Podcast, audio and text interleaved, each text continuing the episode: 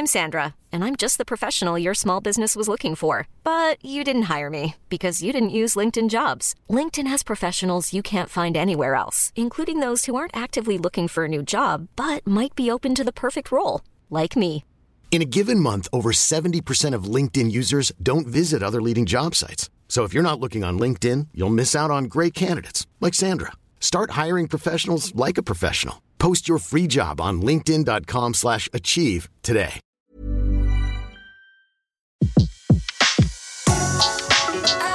Le meilleur de séances radio est maintenant sur We Love Cinéma.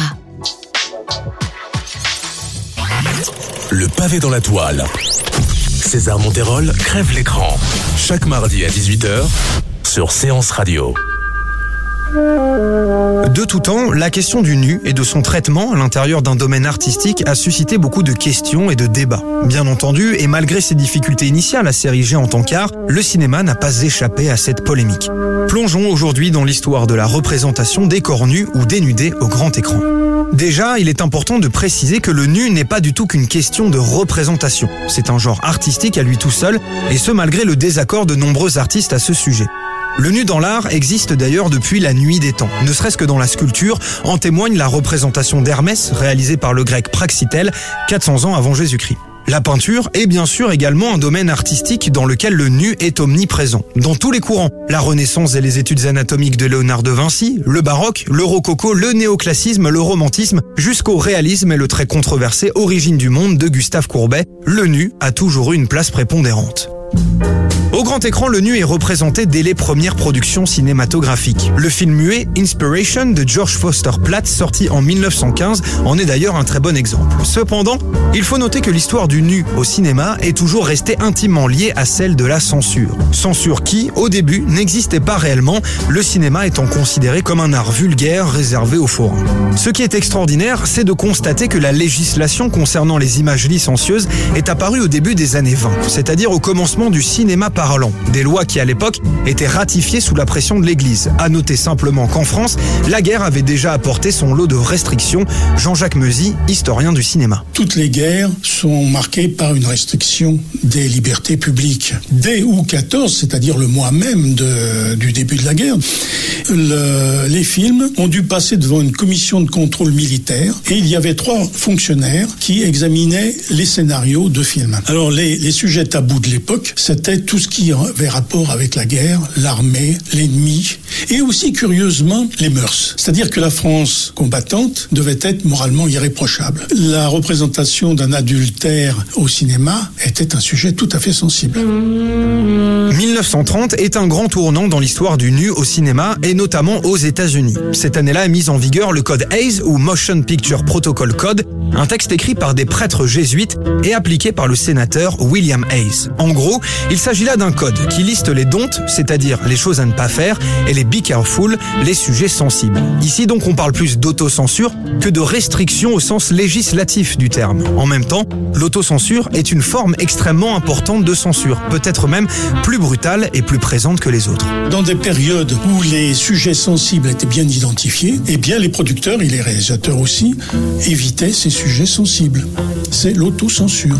Et celle-là, il n'y a pas de baromètre, de thermomètre pour la mesurer. Elle laisse pas de traces. Cependant, le code n'est pas tant appliqué que cela, et des films comme Tarzan et sa compagne de Cedric Gibbons et Jack Conway sortis en 1934 ne semblent pas prêter attention au texte de Hayes. En témoignent d'ailleurs la tenue de Jane et les répliques du film. Tarzan, vos yeux sont de quelle couleur? Les femmes sont si folles? Elles vous dépraveraient. Aimer Cessez de me regarder de cette manière-là. C'est beaucoup trop tentant. Racontez tout cela à un homme qui ne comprend rien, c'est très excitant.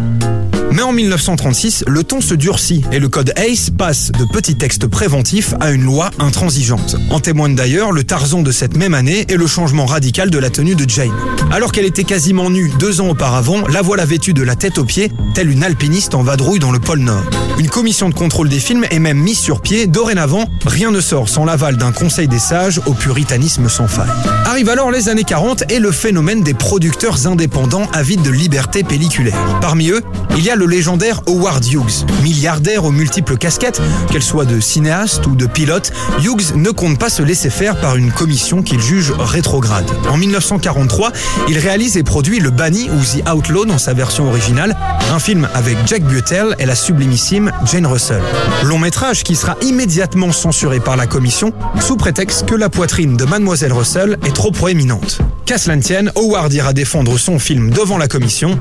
Un passage de l'histoire mis en scène par Martin Scorsese dans le génial The Aviator. Monsieur Hughes, messieurs de la commission, j'ai examiné la photographie du film de Monsieur Hughes intitulé Le Banni et je déclare formellement que je n'avais jamais rien vu d'aussi inacceptable, d'aussi choquant que les plans de la poitrine du personnage dénommé Rio.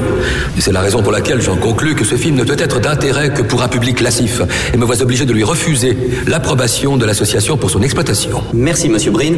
Monsieur Hughes. Merci, Monsieur le Président. Aujourd'hui, le débat tourne autour de la poitrine de Mademoiselle Russell. Monsieur Breen estime qu'elle est trop proéminente, c'est ça. Je compte dissiper ce malentendu. Jane Harlow. Anne Sheridan. Irène Dune. Claudette Colbert. Rita Hayworth. Betty Grable et la ravissante Mademoiselle Jane Russell. Toutes ces photographies sont tirées de films qui ont tous reçu l'approbation de M. Breen et de la commission. Vous avez vraisemblablement remarqué que chacune montre une poitrine Si le film finit par sortir avec l'approbation de la commission, l'histoire du nu au cinéma prend, elle, une tournure très singulière. En 1948, un arrêt de la Cour suprême retire à Hollywood sa main mise sur la distribution. Et les films italiens et français, bien moins soumis à la censure, débarquent outre-Atlantique. Et c'est ainsi que des films comme L'amant de Lady Chatterley de Marc Allégret peut être diffusé librement et que dix années plus tard, Jeanne Moreau et Brigitte Bardot peuvent se déshabiller sans contrainte dans Viva Maria.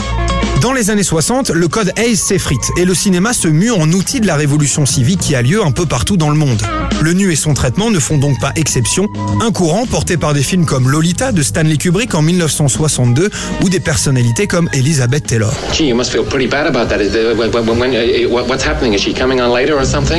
En 1968, le code Hayes est définitivement mis de côté. Son remplaçant, c'est tout simplement le système que nous utilisons encore aujourd'hui, celui de la classification par âge du spectateur. C'est ainsi que dans les années 70, des films comme La Grande Bouffe de Marco Ferreri ou le célèbre Gorge Profonde voient le jour. Votre clitoris est là, tout au fond de votre gorge.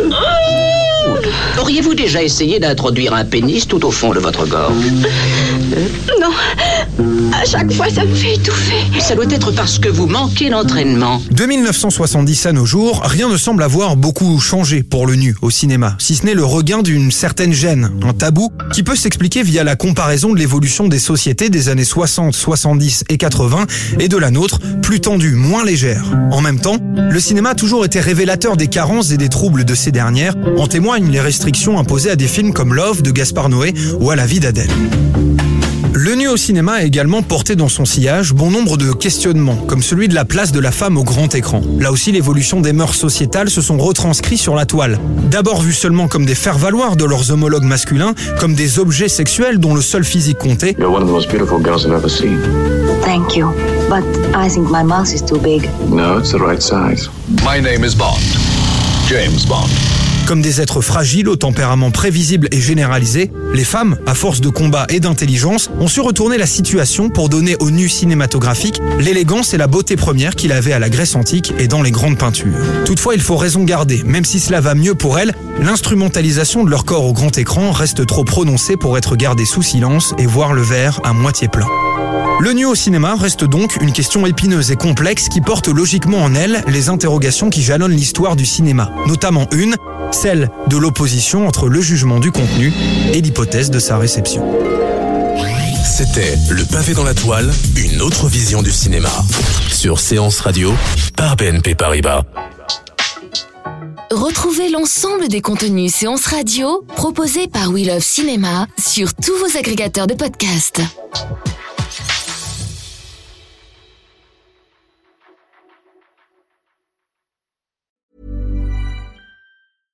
Ever catch yourself eating the same flavorless dinner three days in a row? Dreaming of something better? Well, HelloFresh is your guilt-free dream come true, baby. It's me, Kiki Palmer. Let's wake up those taste buds with hot, juicy pecan-crusted chicken or garlic butter shrimp scampi. Mm. Hello Fresh. Stop dreaming of all the delicious possibilities and dig in at HelloFresh.com. Let's get this dinner party started.